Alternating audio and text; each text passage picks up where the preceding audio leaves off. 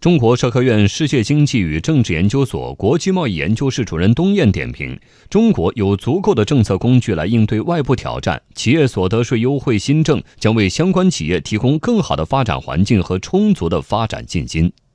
这体现了中国政府在协助企业一起应对中美经贸摩擦方面所做出的一些主动的、积极的反应。因为我们知道，美国呢，它加征关税的势头呢非常猛，特别是呢对中国的一些高新技术企业可能会有一些明显的不利的影响。但是中国是有自己的工具箱和自己的方式来主动的应对。比如说，这个关于集成电路和软件行业，在获利年度之后呢，有一些减免征税。那么，所以呢，大家应该有信心，大家共同努力来积极。应对这个美国它的一些不合理的工具和政策。